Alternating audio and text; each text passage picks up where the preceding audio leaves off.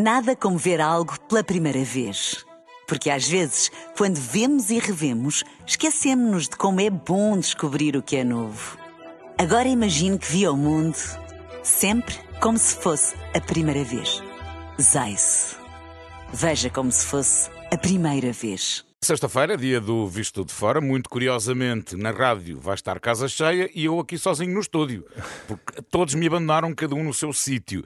Olivia Bonamici, Begonha Inigas, Sérgio Costa, bom dia. Muito bom dia. Onde é que está o Olivier? Olivier. Bom dia, Olivier. É, bom dia. Ah, estás aí. Muito bem. Então, começamos, Sérgio, este visto de fora com uma boa notícia para o comércio tradicional, não é? Sim, porque Lisboa, Barcelona, Paris e Roma criaram uma aliança europeia para preservar lojas com história, uh, locais emblemáticos do comércio, uh, comércio tradicional. Isto numa altura em que se fala muito da descaracterização das cidades, dos centros uh, históricos, por causa da, do turismo, da pressão turística. Como é que vocês olham para esta aliança? Eh, vocês que vivem bem, sobretudo né, aqui em Portugal, eh, em Lisboa e não só, como é que olham para esta medida? Olivier. Bem, eu não tenho nada contra as lojas chinesas, que a verdade seja dita, que eu prefiro já dizer isto, não tenho rigorosamente nada contra, mas uh, eu acho que não caracteriza uh, uma cidade e eu acho uma excelente medida. E não só uh, lojas chinesas, é... Olivier. Como? E não só lojas chinesas nos dias que correm. Não só, mas há cada vez mais, não é por causa disso que estou a dizer isto, cada vez mais lojas chinesas. E eu acho que é importante ver aqui a questão do património e, sobretudo, num cada vez mais globalizado, não é? Ter claro. países como a Espanha, a França, Portugal, neste caso, mas podia ser a Itália, eh, com essa Estamos a perder o contacto com o Olivier, vamos tentar recuperá-lo. Begonha, como é que olhas para esta aliança europeia para preservar uh, lojas históricas? A mí pareceme moito ben, pareceme que é unha, unha necesidade. De feito, na miña altura de correspondente, a uns anos eh, nos colaborábamos os correspondentes con Diario de Noticias, tiñamos sí. unha contracapa no xornal, e eu escribín varios artigos sobre isto, non é? Eh? Lisboa non percas a túa autenticidade, por exemplo, era un deles, a falar precisamente disto, non é? Eh? E de aquí a uns anos, eh, nos eh, temos de, de tentar que cidades como Lisboa, neste caso, non é? Eh? eh, volten a ter mm, a súa esencia claro. como tal, non é? É fundamental, mm. porque para mí é moito triste, de feito un dos meus fillos no outro día estábamos a pasear pelo centro de Lisboa e dicía, "Oia mãe, é que agora son to, as loxas son todas iguais. E é verdade, como dicía Olivier, no, e como dicía o Paulino, non é só xinesas. Agora é a loxa do bacalhau de non sei que, do croquete gourmet, de non sei quanto, gourmet, non é? do gourmet, de, de, do pastel de nata de non sei quanto. Mas son todas iguais. E que acontece con esas loxas? Eu lembrome dunha loxa maravillosa no, xila, no xiado de luvas, de luvas, sí. que pequenina, moito, moito bonita, moito, moito bonita, non é? Que é unha desas loxas nas que ficas na porta, ou, ou as loxas, por exemplo, de café no claro. xiado. ¿Mm? Esas loxas son de xeira, pasas por diante e entras e dá vontade, vontade de comprar e é non só café. quer preservar, não é? Exato. Uh, Exatamente, isso é muito necessário. Olivia, queres concluir rapidamente sobre esta... Sim, eu queria dizer, em relação à questão das lojas chinesas, é um pouco como as lojas francesas, que é isto não pode ser, uh, refiro-me a lojas francesas em, em, em Portugal, uh, é que um país tem que ter cuidado e encontrar o equilíbrio entre a, a, abertura às outras culturas, que eu acho ótimo ver lojas chinesas, francesas e tudo isso. Portanto, há alguns bairros em Lisboa onde há muitos franceses e há lojas francesas, isto não me choca. Agora, também temos que nunca esquecer que estamos em Portugal. Claro. E que tem que haver este equilíbrio, não é? Eu acho que ultimamente não tem havido este equilíbrio. E esta pode não, ser e depois que quando as pessoas Temos que avançar. quando as pessoas vêm cá Cando as persoas veñen cá, procuran autenticidade, claro. procuran coisas diferentes. Os que viaxamos moito, gostamos da autenticidade, non de encontrar cousas moito há, bonitiñas, coisas locais. E há, há cada vez menos. Exatamente, por iso iso se valoriza como experiencia única cada vez máis. Muito, Muito bem. bem. O Visto Fora é uma parceria Renascença Euronet, a rede europeia de rádios. Euronet Plus. Vamos então olhar para os assuntos europeus. Começamos esta ronda com eh, um quadro de incerteza em definição dos uh, países da União Europeia quanto ao envio de aviões de combate para a Ucrânia, algo que foi solicitado por Volodymyr uh, Zelensky. Uh, enfim, Portugal já afastou essa possibilidade de envio, por exemplo, de aviões F-16 para a Ucrânia. Mas, Olivier, como é que tu olhas para este quadro de indefinição? Uh, o, que é que, o que é que estará a provocar esta incerteza ou esta indefinição quanto ao envio de aviões de combate para a Ucrânia?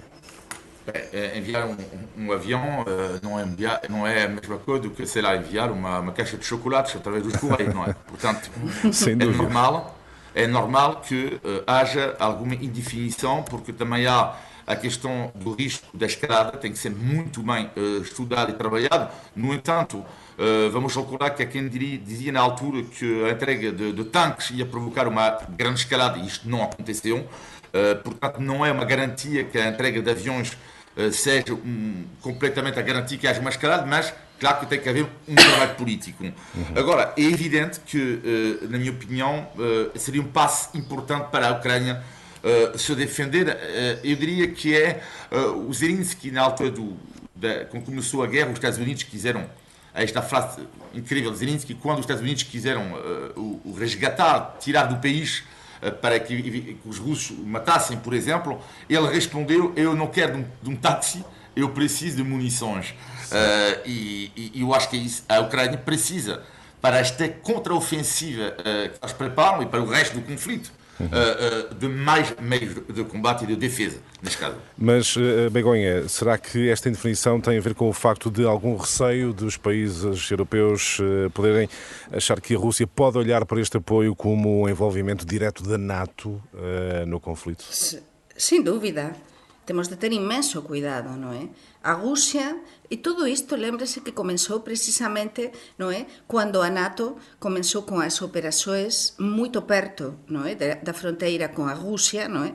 E estábamos así, com, levábamos como dois anos antes de comenzar a, a guerra.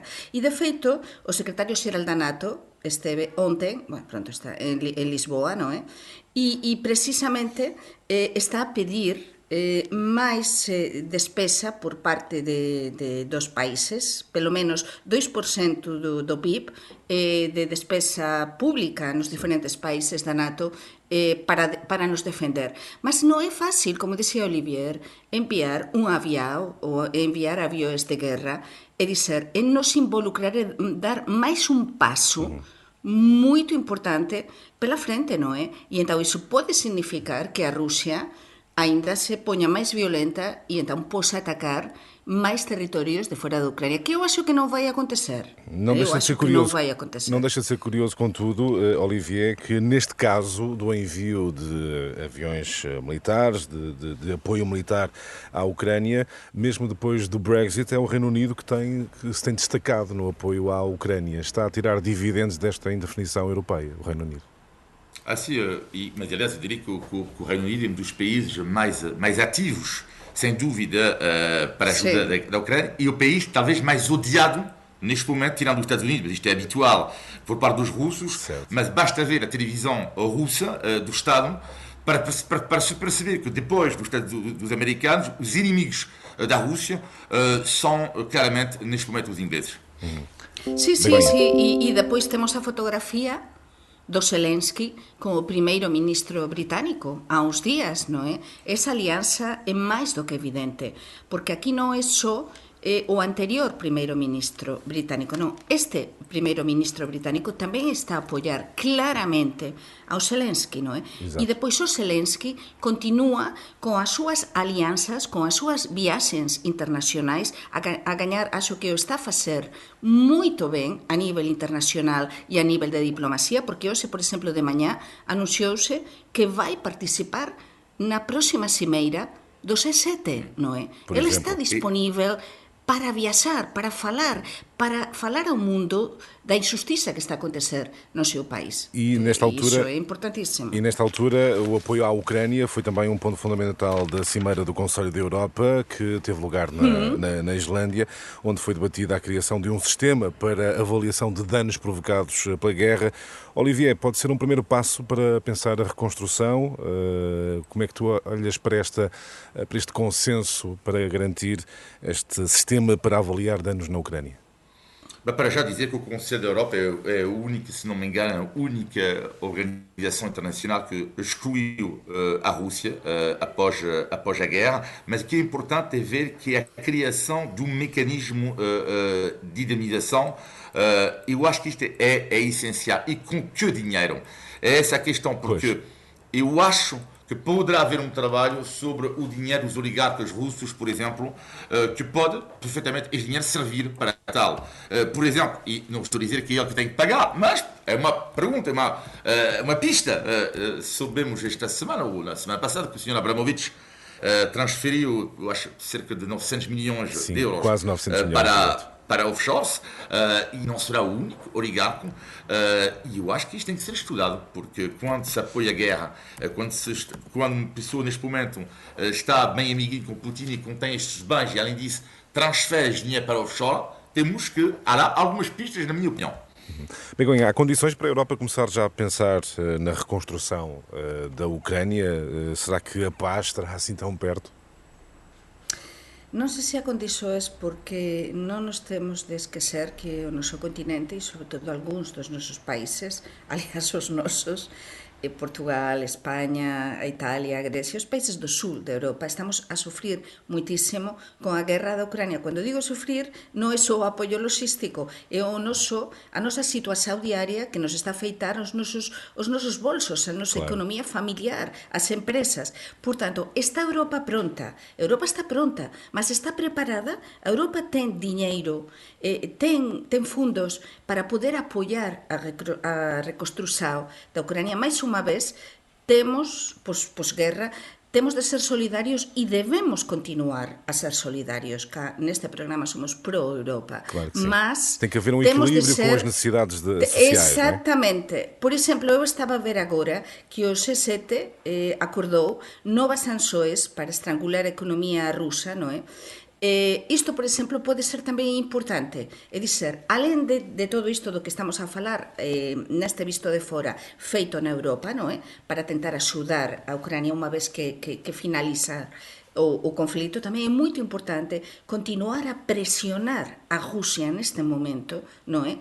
para que eh, mm, esa presión sexa tan, tan forte que posamos estar a entrar ou, ou cada vez máis perto, non é, dun posível fim de, de, desta guerra. É o que todos uh, desejam. Na União Europeia, uh, atenções também para quadros uh, eleitorais, particularmente na Turquia, segunda volta das eleições presidenciais já 28 de maio, disputar entre Erdogan, atual presidente, e eu espero dizer bem o nome, Kemal Kılıçdaroğlu, o candidato da oposição que obteve 45% dos, dos dos votos. Olivier, do ponto de vista europeu, o que é que seria mais interessante uh, para a liderança, para a presidência uh, turca, do ponto de vista europeu? Quem é que deveria, deverá, deveria ganhar?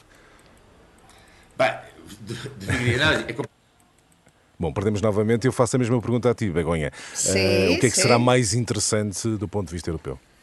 Ah, do ponto de vista europeo é unha mudanza, non é? Eu penso que unha mudanza porque realmente a situación de, da Turquía, como todos sabemos, eh, non é unha democracia como nós ou unha democracia como nos entendemos, non é? Se bem que Erdogan, Erdogan no início, no início Erdogan era bem visto inicio, pelas lideranças europeias, non é? Eh, mas, como se explicábamos neste, neste programa semana pasada, o que comenzou como unha esperanza no é, de, da adesão da Turquía á Unión Europea, esta, esta esperanza do Erdogan, cando ele, ele comenzou a gobernar na Turquía, e cada vez o, o, mm, o poder do Erdogan está a ser cada vez maior e o seu regime está a ser cada vez máis autar, máis moito máis autocrático e sobre todo moito con moito máis poder, non é? E então estamos a ver eh, que mm, se ele se manter aínda máis tempo no poder pode ser un perigo. Ele sempre foi pro-Europa e é verdade que a Turquía eh, está localizada nunha situación xeográficamente moito importante a nivel internacional e a nivel tamén estratégico, porque está eh, ao pé da Rusia, está ao pé do Próximo Oriente, está ao pé da Europa e agora mesmo está ao pé do conflito tamén na Ucrania, non é? E entón, pela relación que ten con a Rusia, eh, esa relación tamén de moita colaboración, eh, o papel da, da Turquía é moito importante, por iso estas eleccións son moito importantes. Muito Já temos um Mas, contacto. Sim, já temos o contacto sim. com Olivier, uh, Olivier Bonamici. Uh, julgo que é possível retomar esse contacto. Afinal, não. Conclui então Begonha. Uh, mas sim, pergunto também sim. como é que tu olhas para este movimento, Erdogan, com, com, com uma presidência muito forte, um regime quase autocrático, mas afinal há muito descontentamento na Turquia. Muito descontentamento. E, ah, e, há, e há uma vontade de mudança, visível de mudança, era isso que eu Claro, por iso perguntabas para a Europa que é o mellor. Eu penso que neste momento o mellor é unha mudanza porque estamos a ver, pelo menos unha mudanza, ter certa esperanza en que eh, a Turquía vai outra vez recuperar eh, a democracia, non é? Porque Erdogan xa demostrou nos últimos tempos eh, as súas alianzas, eh, aliás, até moito perto tamén da Siria, non é? Do, do ditador sirio e, e, e o que estamos a dizer tamén ese doble xogo tamén con, coa Rusia. É verdade que a Turquía pode ser e xogar até un papel importante eh, de mediador na saída sí. de, do conflito, mas con todo, penso que, que que, pronto, para a Europa sempre seria, será o mellor poder contar com alguém muito democrático. Agora sim, julgo que já tenho novamente o Olivier. Olivier, para concluir Olá, a, tu, a, tua, a, tua, análise às eleições da Turquia, como é que tu olhas para, para este sentimento forte de mudança uh, na Turquia? A, a vitória da, da, oposição nas eleições seria, eu acho, podia uh, relançar as relações entre Ankara e, entre a, a, Turquia e a União Europeia, uh, porque estas relações são péssimas neste momento. Hum. No entanto, é preciso não, não ter uh, grandes ilusões. Uh, claro que para vitória de Erdogan seria, seria terrível neste, neste contexto de melhoramento das relações, mas é preciso também ter cuidado, porque mesmo que a oposição ganhar, uh, e não é por causa disso que a, a Turquia vai uh, entrar na União Europeia e que este duplo jogo da Turquia vai, vai acabar. Eu diria que é mais uma dor de cabeça neste momento para, para a União Europeia, que eu tenho, na minha opinião, uma outra dor de cabeça ainda maior, porque esta já é agora que é esta reaproximação inacreditável, inacreditável, é previsível, mas ela está, é infeliz entre a Viktor Orbán uh, e, e a Bielorrússia. Sim, para mim, é a conclusão de de um caminho cada vez mais errado por parte da, da, da, Hungria. Muito bem. Muito rapidamente, da Turquia, vamos rapidamente então até a Espanha. Está em contagem decrescente para as eleições regionais, marcadas para daqui a uma semana. Begonha, será uh, um teste, um pré-aquecimento para as legislativas daqui uh, a meio ano. O que é que podemos antecipar? Sin dúbida, está tudo a aquecer no meu país. Non poden imaginar como isto está, porque non só son eleições regionais, son tamén autárquicas. Eh, regionais salvo nas comunidades históricas onde non temos regionais, non é? Na Galiza, no País Vasco, na Cataluña e na Andalucía non temos regionais, mas no resto sí. Entón é un teste para os líderes políticos, é un teste para o Pedro Sánchez, primeiro ministro, Partido Socialista, e para o novo líder da oposición, non é? O Feijó, Núñez Feijó, do Partido Popular de centro-direita. E além de todo isto, temos unha campaña mesmo moito intensa, porque están bastante igualados. O Partido Popular vai pela frente, mas o Partido Socialista, que podería ter bastantes hipóteses de non ficar tan mal na fotografía, resulta que nos últimos días tivemos unha noticia que deu a volta a todo, non é? Que a Bildu, que é aliada do, do Partido Socialista no Parlamento Español, a Bildu pus nas súas listas electorais no País Vasco antigos terroristas da ETA, non é? Algúns deles con crimes de sangue. Por tanto, isto deu a reviravolta total, non é? E até moitas persoas do Partido Socialista histórico, para o Partido Socialista Europeu, moito eh, perjudicial porque eles non sabían non é, disto e son os seus aliados no Congreso, no Parlamento Español, para votar moita coisa non é, ao longo desta legislatura. Por tanto, está todo en aberto, as sondaxes dan unha liseira ventaxe ao Partido Popular en xeral, non é? mas son autárquicas, son regionais, cada rexión é diferente, e a campaña, como digo, está moito intensa, sobre todo con isto de, destes candidatos da Bildu. Poderá haver máis polarização nas, nas eleições. Moita muita polarização, Oli... porque em Espanha está tudo muito polarizado. Olivier, há, há, uns, há uns dias, uh, programas atrás, falavas do papel dos partidos socialistas na, na, na Europa. Poderá estar, estar, a ser criado aqui mais um caldo de polarização uh, em território europeu uh, com estas eleições espanholas? Eu diria que o que é mais interessante no caso destas eleições uh, em, em, Espanha uh, ver, na minha opinião, com dois pontos. Primeiro, eu, eu não tenho dúvida que o Partido Popular vai ganhar, mas a questão para mim a chave não é essa. Para mim a chave de, é de saber em cada região se vai o Partido Popular fazer aliança com a extrema-direita. Porque isto pode uh, ser um sinal antes das eleições legislativas depois. Portanto, em cada região, qual vai ser a posição do Partido Popular, porque isto pode ser um sinal para a Europa, uma coligação oficial ou quase oficial em muitas regiões com a extrema-direita. E o segundo ponto de interesse para mim é saber se na esquerda espanhola vai se confirmar como novo partido, que é o Partido do Sumar, se vai comer, entre aspas, o Podemos, uh, e se vai ser um elemento importante na futura, uh, do futuro da política espanhola. Eu acho que Sim, são, para mim, os dois pontos tem... que eu vou seguir com, temos com atenção Direitos no, temos, e, e, te, e, Muito rapidamente, e temos unha pode, a que pode ser a nova líder de, de a esquerda do Partido Socialista que é a Yolanda Díaz con sumar, como dicía Oliviera Crescento que é un partido que nasceu tamén dentro de, de Podemos, non é? Eh, da alianza de Podemos e a Yolanda Díaz é vicepresidenta do goberno español, non é? Eh, e está a gañar moita forza eh, ante os seus antigos eh, aliados no? É, de, de Podemos e ela está a avanzar independentemente por iso estas eleições tamén son un teste muito para a própria Yolanda Díaz. Vamos avançar então para os temas nacionais. Vamos sim senhor, o Visto de Fora é uma parceria Renascença Euronet, a rede europeia de rádios Euronet Plus. Incontornável, inevitável, temos que falar da Comissão de Inquérito à Gestão da TAP e das, da recente audição a João eh, Galamba sobre alegados incidentes com o adjunto Frederico Pinheiro, sobre a chamada das secretas, neste caso para recuperar um computador. Olivier, visto de fora, ficaste mais esclarecido ou ainda com mais dúvidas? Então, é assim, há, há um mês e meio atrás, acho eu, pelo menos não me recordo quando é que começaram exatamente as audições. Eu acho que já que, ninguém se lembra, Olivier. Era Dallas. Eu comparei isto com Dallas, hein, a série americana. Uh, a diferença com Dallas, eu pensei ontem, eu segui ontem quase toda a audição. Dallas era uma nulidade de série, mas no entanto eu entendi a história. Precisamente é preciso não ser muito inteligente para perceber a história de, de, de, da série Dallas. Eu sou honesto, devo ter um problema, eu devo ter um problema, porque eu não entendo nada hoje em dia, nada, uh, do que é que se passa ali. Juro-te, uh, não estou a perceber rigorosamente nada. É que é tão confuso uh, vai em todo o sentido. Um diz uma coisa, depois o outro o contrário. Uh, é que não se percebe rigorosamente nada. Eu não sei, eu não sei, Sérgio, como é que tu consegues fazer o explicador de manhã? Eu acho que tu próprio nem percebes nada do não que estás a dizer. Eu, eu, eu faço um esforço. Mas, não, mas é, não, mas é, é, não, mas é inacreditável, não é? Porque uh, uh, uh, isto é uma situação muito grave. É muito grave mesmo. É que não há algo perceptível cada um com a sua versão, e depois estamos a falar do Estado. Mas é que são histórias, parece, sei lá, parece uma loucura. Sim. Das casas de banho e dos alegados socos e de. algum paralelo com algum, algum episódio em França, por exemplo, Olivier, uh, idêntico? Uh, ou não? Já tiveste algum caso parecido?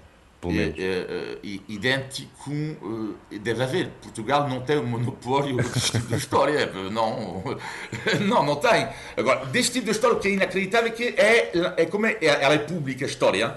Toda a gente segue isto. Eu acho que, bom, agora eu acho que vai começar, infelizmente, a cansar, porque o problema, no fundo, é, ele é grave. Só que o problema é que isto vai começar a cansar as pessoas, porque já não já não, tu já não entendes rigorosamente nada no, no, no final dessa história. Mas não entendes tem, nada. Tem Marcelo nada. que intervir, do teu ponto de vista? Como? Se Marcelo Rebelo de Sousa tem que intervir, de facto. Uh, ele que manifestou uh, discordância com a manutenção de João Galamba no governo. Eu não sei se ele tem que intervir. O que, é que eu sei é que quem está metido, na minha opinião, em Sarija é mesmo António Costa em relação a essa história, porque ele defendeu uh, o Sr. Galamba Sim. e se ele demitir agora, mas qual é a credibilidade depois dele, de António Costa? É, é, é, ele tem que ir até o fim e manter uh, João Galamba, uh, porque, porque senão uh, eu acho que, ele, que, o governo cai, mas pode ser uma segunda hipótese também. Pode, ele pode mudar de opinião, tirar João Galamba, mas neste caso eu acho que o governo irá cair ao mesmo tempo. Begonha, estarias a imaginar isto com elementos do governo espanhol? Non.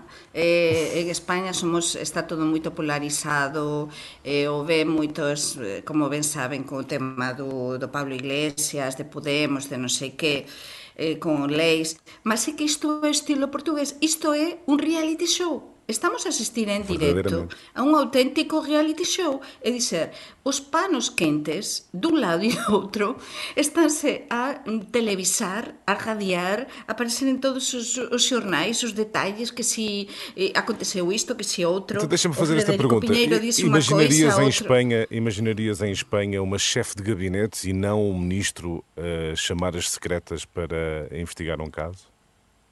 Non sei, porque imagino que isto alguma vez até se, se terá feito, non é? Mas en privado, mas non en público. Pues... O problema disto é que estamos a asistir todos en vivo e en directo a esta, eh, a, a esta historia surreal, como diría o noso Olivier, este reality show, onde realmente están a ficar todos moito mal na fotografía, mas mesmo moito mal, e como dixía Olivier, a comenzar pelo Joao Galamba, a comenzar pelo propio Frederico Piñeiro, pelo propio Costa, non é? E son horas e horas e horas e horas de retransmisões televisivas a falar disto, de debates, de comentarios. E toda a gente fica mal isso. E como dice Olivier, non percebemos moito, eh, percebemos que aquí Pois, en fin, eh, aquí há unha historia moito mal contada e aquí há un señor eh, que se mantén no poder, non é? E, e que continúa a se manter no poder como ministro e realmente pois estamos a ver que non ten moitas condições para, para continuar, non? Cada día que pasa menos. Tempo ainda rapidamente para falarmos de outro tema nacional uh, da semana, a Operação uh, Babel, com, uh, enfim, políticos de autarquias detidos, estão em causa negócios imobiliários imobiliários.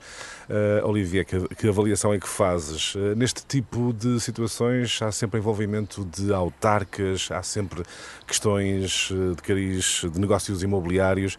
Que avaliação é que fazes sobre tudo o que se sabe sobre esta Operação Babel? Bate querer cada vez mais para já fiscalização, mas isto é algo que defendo, eu não só em relação ao sobretudo, e também com as empresas privadas, e íamos descobrir muitas coisas mesmo, e tem a convicção, há muito tempo.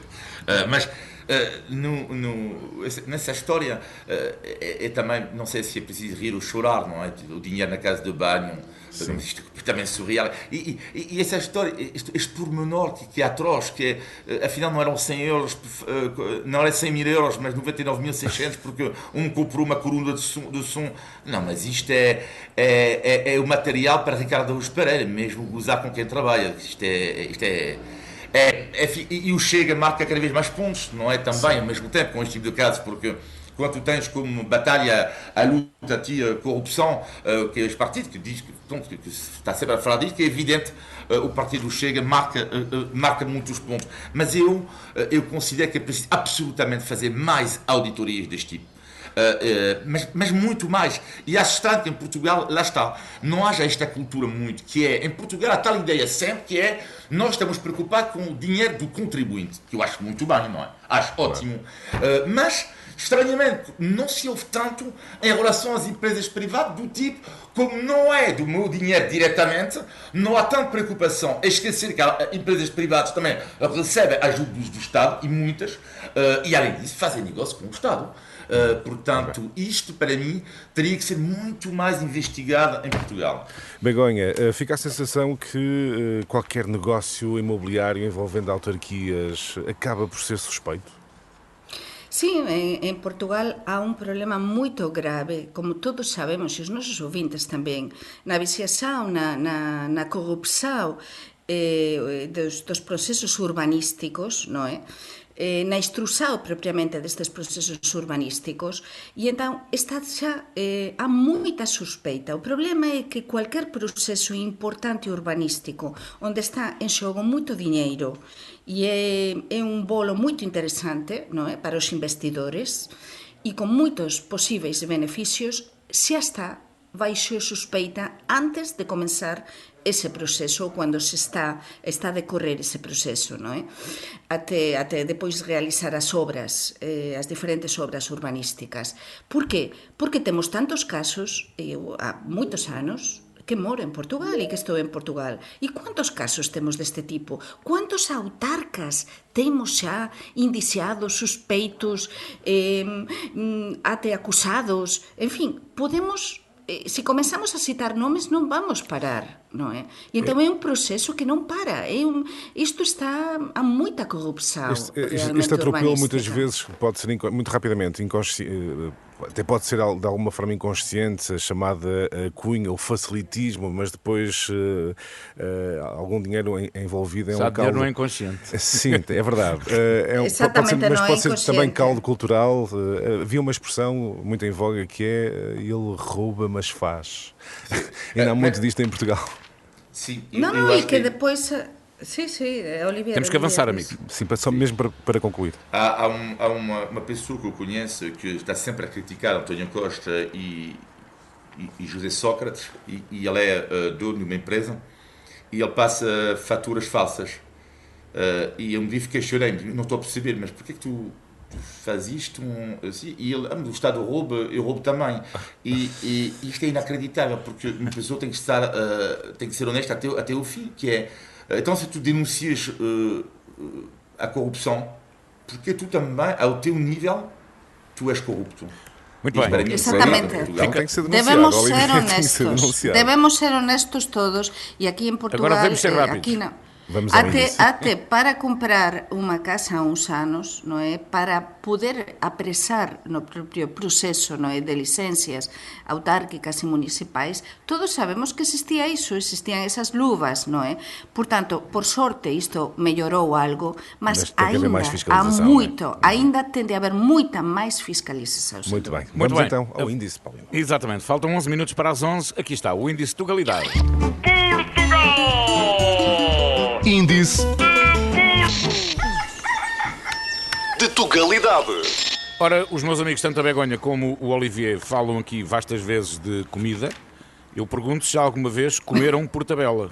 Ou se comeram por tabela ou se levaram por tabela. Ah, por tabela. Não sei, esta semana não sei. Por Levaram tabela. por tabela significa levar. Uh, levar em, em, Olha ele na, na Wikipédia. Olha, olha ele, olha não, ele no Google.